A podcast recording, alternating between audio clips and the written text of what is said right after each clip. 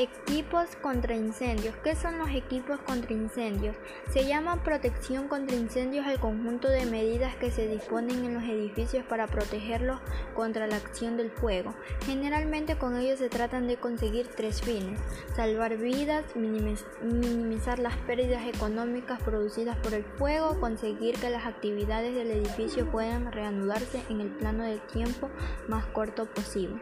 Las medidas fundamentales contra incendios pueden clasificarse en dos tipos.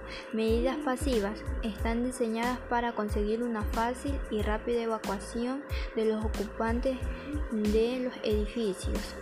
Medidas activas están diseñadas para la detección, alerta y señalización extinción de incendios.